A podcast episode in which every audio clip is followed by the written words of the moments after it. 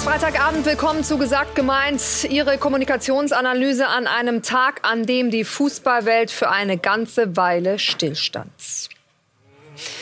Danke, Franz. In einer sehr emotionalen Gedenkfeier nehmen Politiker, Weggefährten, Freunde und Familie Abschied vom Größten des deutschen Fußballs, von Franz Beckenbauer.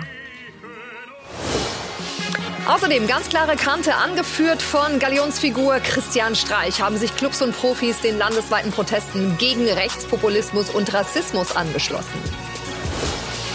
Und Instagram schlägt Tore. Nicht Erling Haaland wird zum Weltfußballer gewählt, sondern Lionel Messi. Warum denn eigentlich? Darüber sprechen wir an diesem Freitagabend mit Michael Kramer live aus Berlin und Uli Köhler bei uns im Studio. Schön, dass ihr bei uns Hallo. seid. Ja, ein denkwürdiger Tag. Politik, Fußballfunktionäre, Weggefährten, Freunde und Fans. Sie alle waren heute Nachmittag in der Münchner Allianz Arena, um Franz Beckenbauer zu gedenken. Das hatte viel Strahlkraft. Uli, du warst live vor Ort. Es war eine sehr angemessene Feier, wenn ich das sagen darf. Was ist dir besonders ans Herz gegangen? Welcher Moment hat dich berührt? Also am meisten hat mich berührt der Moment äh, ganz am Ende, als Jonas Kaufmann, äh, also It's Time to Say Goodbye gesungen hat. Auf Italienisch heißt es äh, Con te partirò, mit dir werde ich mich äh, verabschieden oder werde ich gehen. Und äh, da, ich war oben gestanden mit ein paar Spielern des FC Bayern, Owen Hargraves, Andreas Ottl, Hassan Salihamidzic und wir haben uns alle angeschaut, weil es war ein Gänsehausmoment. Da hat uns echt die Härchen aufgestellt. Und das war auch irgendwie so der Moment. Ich habe ja nachher dann äh, die Übertragung gesehen, wo auch Heidi Beckenbauer die Tränen nicht mehr zurückhalten konnte. Es war wirklich bewegend und das war der letzte Moment. Und insgesamt haben sie es gut hinbekommen, muss man einfach sagen. Das war eine, eine Gedenkfeier, die Franz zu Ehren gemacht wurde und die auch ihm sicherlich gefallen hätte. Michael, konnte das auch über die Bildschirme transportiert werden? Du hast es ja wahrscheinlich live am Fernseher verfolgt. Ja, ja absolut. Ähm, man sieht ja hier auch die Bilder. Ähm, hochemotional, vor allen Dingen sehr angemessen. Äh, wenn man sich das ansieht, wer da so alles auf der Ehrentribüne saß, das hatte ja was von einem Staatsakt. Das muss man schon sagen. Ich glaube, es gibt nicht viele Figuren in, in unserem Land, ähm, die so posthum geehrt werden, ähm, denen man derart den Respekt zeigt. Ähm, das zeigt die Einzigartigkeit dieser Persönlichkeit. Und man hat auch gemerkt, äh, dass alle, die Reden gehalten haben, äh, persönliche Geschichten, ihr persönliches Leben, teilweise Kindheit, Jugend mit Franz Beckenbauer verbunden haben. Dadurch wurde es sehr persönlich und, und sehr emotional. Ähm, man muss das sagen. Ich glaube, es ist nicht einfach, eine solche Veranstaltung auch in relativ kurzer Zeit auf die Beine zu stellen, die dann so gut funktioniert, wo alles dann auch ineinander passt, ohne peinliche Momente, was ja auch passieren kann. Ähm, das kann man nur sagen, das war sehr, sehr gut. Ja, ja wir sind ja oft, entschuldige, wir sind ja oft immer äh, bei der Kritik, wenn es um Kommunikation ja. geht. Und das ist ja, sage ich jetzt mal, äh, die, die große Feier der Kommunikation, wenn das dann voll hinhaut und dann muss man auch wirklich sagen, haben die Bayern super ja. hinbekommen und sind dem Franz mehr als gerecht geworden. Mhm. Also viele tolle Reden. Ihr sagt es gerade viel Tiefgang. Wer hat euch besonders abgeholt, ähm, inhaltlich auch, Michael? Ach, ich finde Uli Hoeneß ja immer großartig. Ähm, ähm, da hast du das Gefühl, da, da gibt es kein großes Blatt, keine großen geschriebenen Reden, sondern da kommt vieles aus ihm einfach heraus. Ähm, sowas mag ich einfach sehr. Er hat natürlich den großen Vorteil, dass er A, persönliche Geschichten mit Franz Beckenbauer verbinden kann, aber auch eben darüber hinaus auch als politischer Mensch einfach was zu sagen hat. Und du merkst, dass wenn der am Mikrofon steht, jetzt wird's wichtig. Und jetzt äh, äh müssen wir wirklich zuhören. Jetzt ist es nicht mehr irgendwas Vorgeschriebenes oder so, sondern jetzt spricht er selber. Und äh, das, das ist für mich immer so ein Highlight, ehrlich gesagt. Ich möchte aber damit gar nicht sagen, dass die anderen nicht gut waren, sondern du fragtest nach meinem persönlichen Highlight und das äh, war heute erneut, darf ich sagen, Uli Hoeneß. Uli, hast du heute Dinge über Franz Beckenbauer erfahren, die du vorher noch nicht wusstest? Ich kenne einige Geschichten über Franz Beckenbauer, aber die zweite Allianz-Geschichte, die heute Uli Hoeneß erzählt hat, die fand ich grandios. Also äh, es war so, dass er, er unbedingt die Arena bauen wollte. Er brauchte Geld dafür und einen Sponsor. Und da ist er bei der zur Allianz gefahren, hat er gedacht, besser, äh, wenn ich jetzt zum CEO gehe, der hört sich das an, aber ich glaube nicht, dass der da mitmacht. Ist eine recht teure Beteiligung. Und dann hat er gesagt, Franz, komm mit. Franz kam mit und es wurde, der ganze Vorstand war da, als sie hörten, dass Franz kam und es wurde diskutiert und dann ganz zum Schluss der Verhandlungen, man wusste sich nicht klar, ob man sich einig ist oder nicht, sagte der Franz, ich möchte auch noch mal was sagen. Und dann haben die gesagt, selbstverständlich. Und dann hat er gesagt, ihr wisst schon, ihr alle, sagte er zu den allen Vorständen der Allianz, ich war auch mal bei der Allianz. Könnt's froh sein, dass ich früh aufgehört habe, sonst wärt ihr vielleicht alle nicht da. Es war sensationell. Wir wollen noch mal reinhören in die Ansprache von Uli Hoeneß heute Nachmittag in der Münchner Allianz Arena. Was mir bei Franz und uns allen immer unglaublich gefallen hat, war seine Fähigkeit, sich um andere zu kümmern. Er war unser Kapitän. Wenn man ein Problem hatte, ging man zum Franz. Der ist zum Schwan gegangen, der damalige Manager, und hat sich für uns eingesetzt. Das war einer seiner wichtigsten Eigenschaften, sich um andere zu kümmern. Franz war großzügig. Als es dem Gerd Müller nach seiner Amerika-Tour etwas schlechter ging, kam er sofort zu mir und hat gesagt, Uli, wir müssen uns um den Gerd kümmern. Er war immer da für andere er hat immer nicht nach oben gebuckelt und nach unten getreten, sondern umgekehrt. Aber sein Meisterstück hat er eigentlich gemacht, als er Deutschland die Weltmeisterschaft zu uns geholt hat.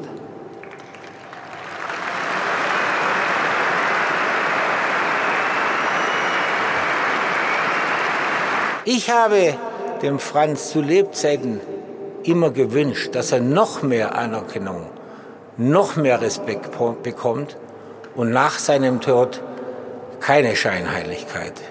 Das ist leider nicht hundertprozentig aufgegangen. Ich glaube, lieber Franz, jetzt bist du zwölf Tage tot. Und um ehrlich zu sein, du fehlst mir sehr. Ruhe in Frieden, Ruhe in Frieden, einem Frieden, den du leider in den letzten Jahren nicht in der Form genießen konntest, wie du es verdient hast. Vielen Dank.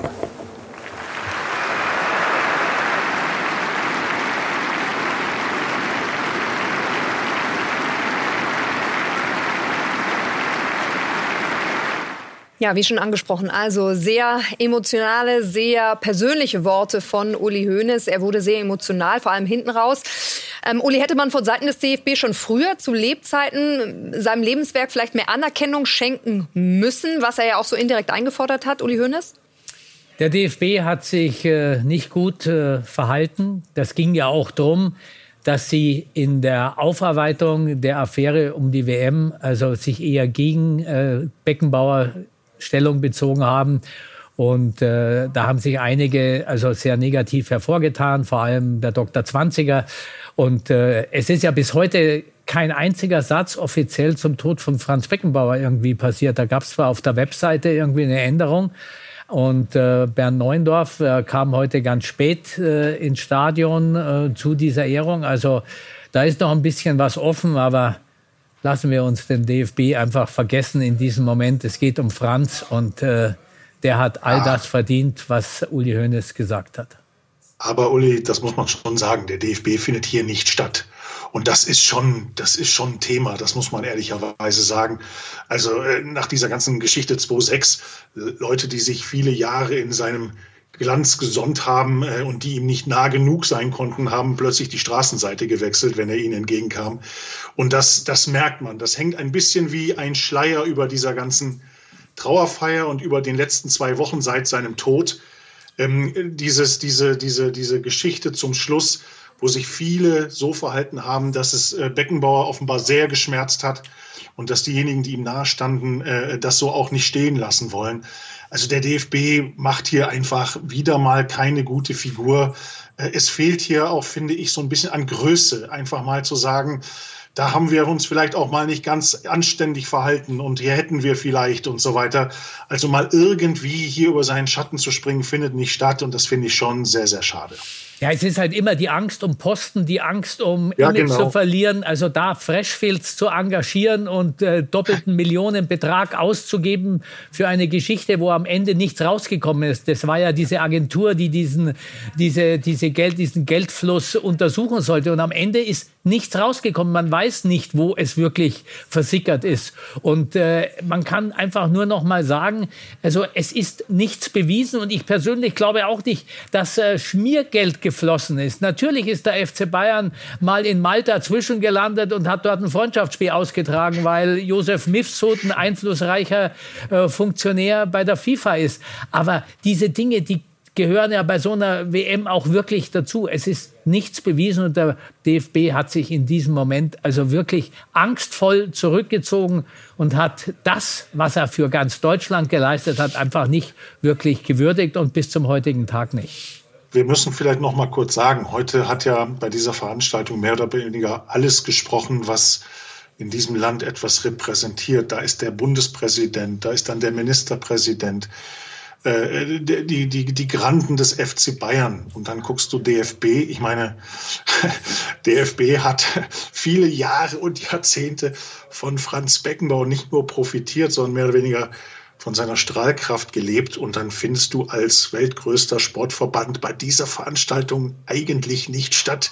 Das ist schon ganz, ganz bitter. Und da ist etwas, da, da fehlt was, da, da fehlt, da fehlt, wie ich schon sagte, so die Größe, ähm, dann hier, hier etwas zu verändern. Das ist sehr, sehr schade.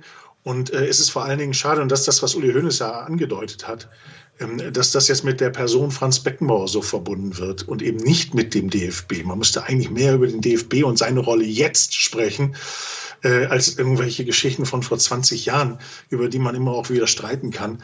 Also das ist so ein bisschen, das ist so ein bisschen äh, die Kehrseite dieser ganzen Geschichte, die sehr, sehr schade ist. Weil ihr gerade von der Strahlkraft sprecht. Der Bundespräsident Frank-Walter Steinmeier hat ja auch gesprochen und er hat auch noch mal herausgestellt, dass Franz so viel mehr war als eben nur München oder Deutschland. Franz Beckenbauer war der Libero. Er hat ihn erfunden, sagen manche. Er war der freie Mann in jeder Hinsicht. Für ihn schien diese Rolle wie geschaffen zu sein. Libero war aber auch außerhalb des Platzes ein Mann, der sich oft die Freiheit nahm, nicht so zu sein wie alle anderen. Franz Beckenbauer nahm das Leben an wie sein Freund den Ball. Irgendwie rechnete er immer damit, dass alles gut ausging. Unvergesslich deshalb und sprichwörtlich geworden sein Schauen wir mal. Verehrte Trauende, ich bin wirklich viel durch die Welt gereist und wohin ich immer kam, auf allen Kontinenten, kannte und kennt man Franz Beckenbauer. Als diplomatisches Naturtalent wurde er zum beliebtesten Botschafter unseres Landes. Niemand vermag wohl wirklich abzuschätzen, wie positiv Franz Beckenbauer für unser Land gewirkt, welche Sympathien er uns weltweit eingebracht hat. Er hat sich um unser Land verdient gemacht.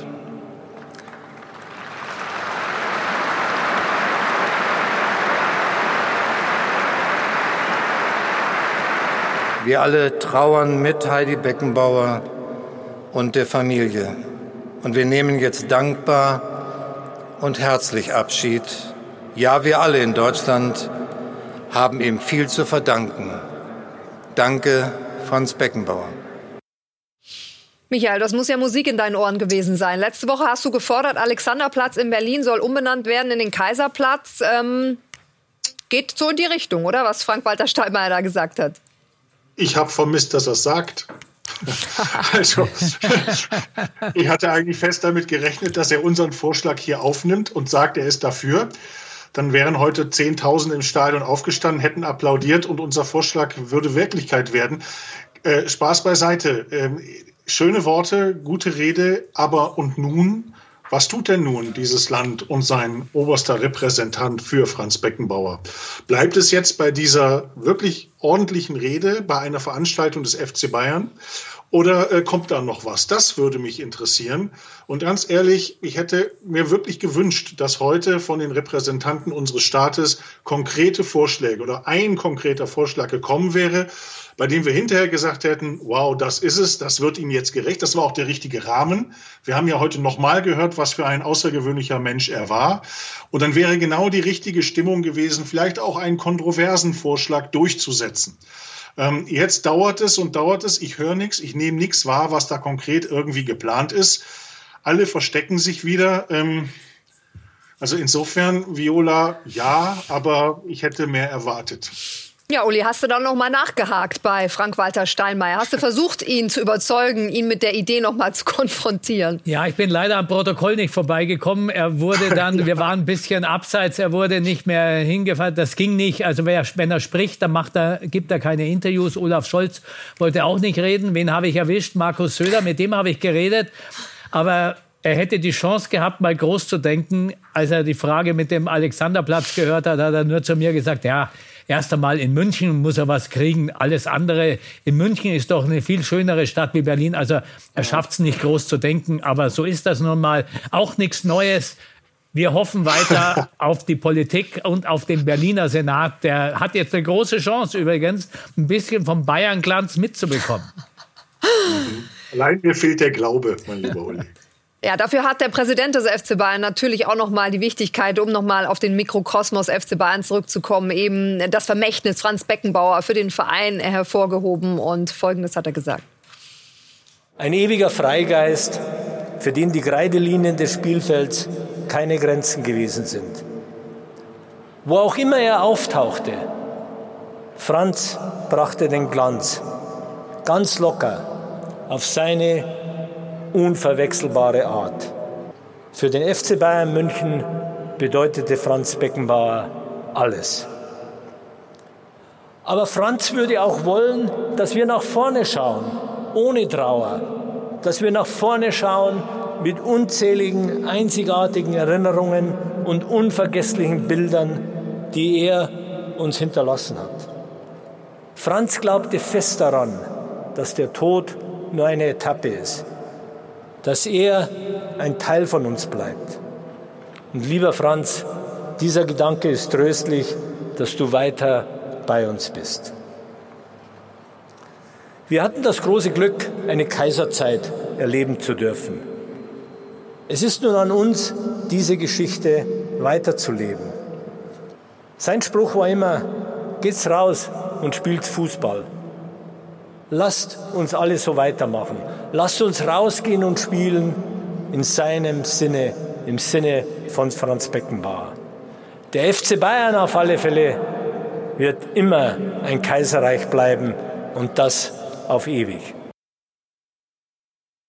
Der FC Bayern wird immer ein Kaiserreich bleiben. Also Auftaktrede war das von Herbert Heiner heute Nachmittag. Ähm, stark, Uli, oder? War eine starke Rede von Herbert Heiner, auch oft kritisiert. Das hat er sehr, sehr gut hingekriegt, äh, wie er den Franz gewürdigt hat. Und äh, ja, er hat ihn ja auch gut gekannt, weil ich habe ja auch, der Franz war ja nicht nur Fußball. Also er war so ein bisschen spirituell auch angehaucht, ist zwar schon Zeit her.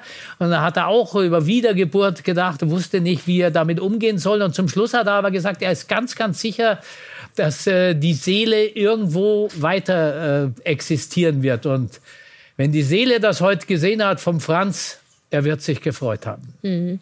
Auch kommunikativ, Michael, ne? ihm haben wir einiges zu verdanken. Geht's raus, spielt Fußball, das nur ein Satz, ähm, der sich eingeprägt hat, wahrscheinlich ähm, wie kein anderer. Ähm, dementsprechend, sowas wird es wahrscheinlich auch nicht mehr geben, oder? Schauen Selten wir mal. jedenfalls.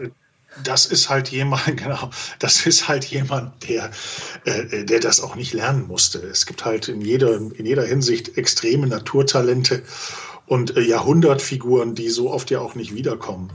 Ähm, und das hatte der natürlich einfach drauf. Das ist aber eine, eine, eine ganzheitliche Frage. Das ist ja die gesamte Persönlichkeit.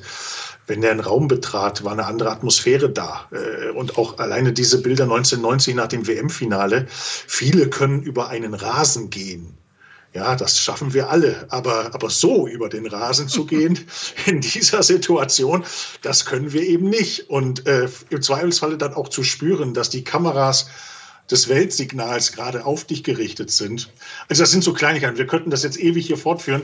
Ähm, das kannst du nicht lernen, haben nur ganz wenige. Er hatte es.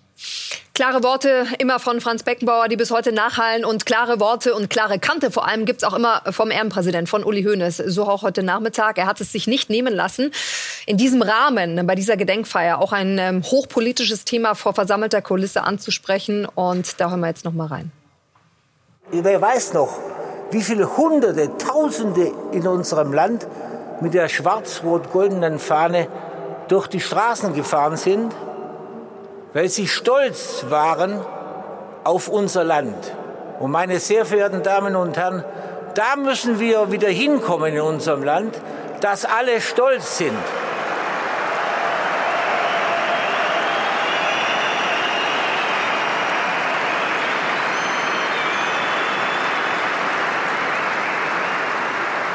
Aber ich möchte ganz deutlich betonen, dass ich bei diesem Prozess die AfD nicht dabei haben möchte.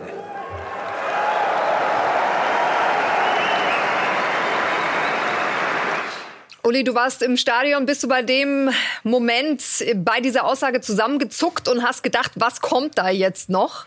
Nein, er hat es genau treffend formuliert und äh, es ist einfach an der Zeit, dass alle diejenigen, die einfach äh, für die Demokratie weiterkämpfen wollen, das, was Deutschland lange gebraucht hat, um sie zu bekommen, dass auch Uli Hoeneß da nicht auf den Zug aufspringt. Er war schon immer dieser Meinung, dass genau in diesem Rahmen sehr treffend und auch im Sinne von Franz Beckenbauer formuliert hat.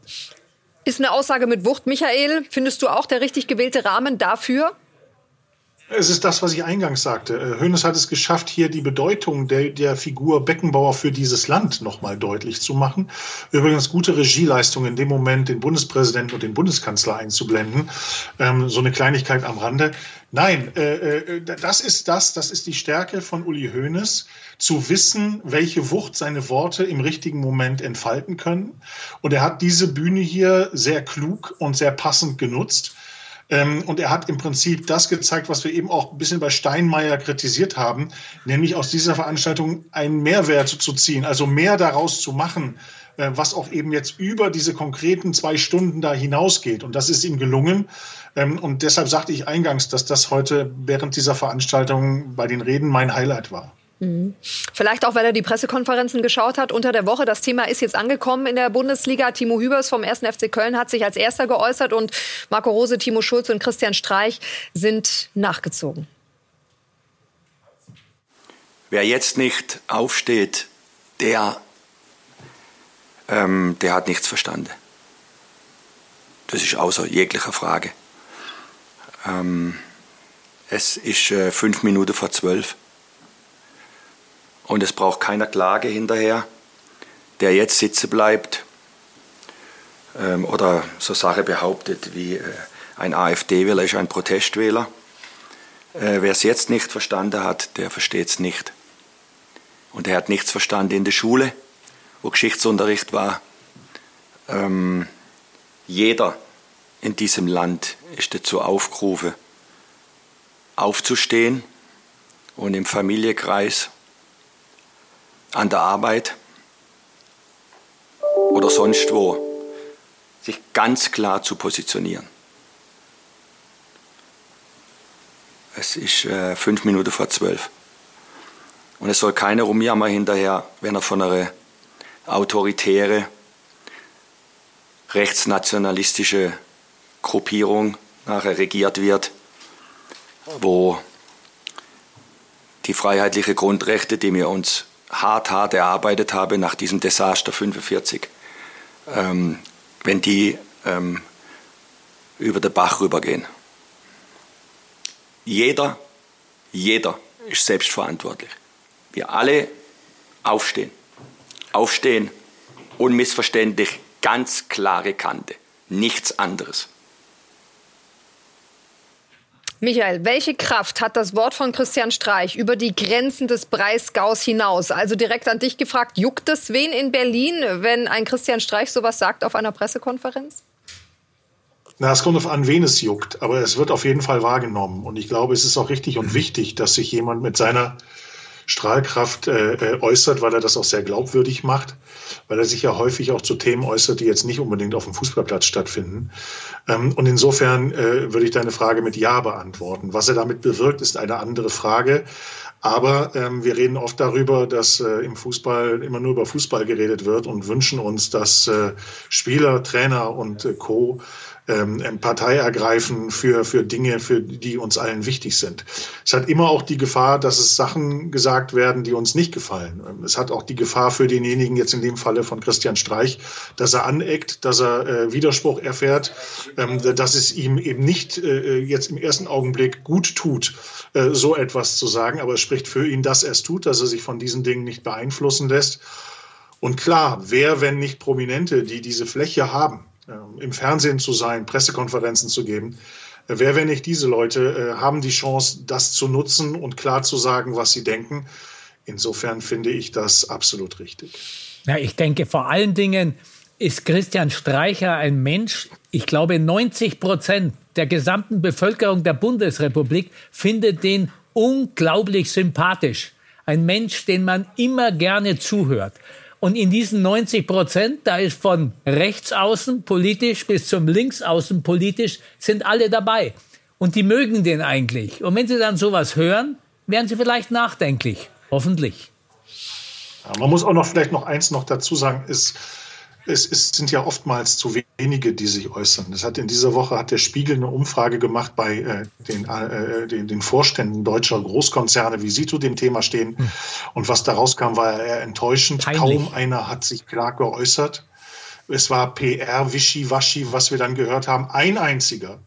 Martin Daum, der Vorstandsvorsitzende der Daimler Truck AG, hat das Kind beim Namen genannt, hat sich sehr klar geäußert, klar Kante gezogen.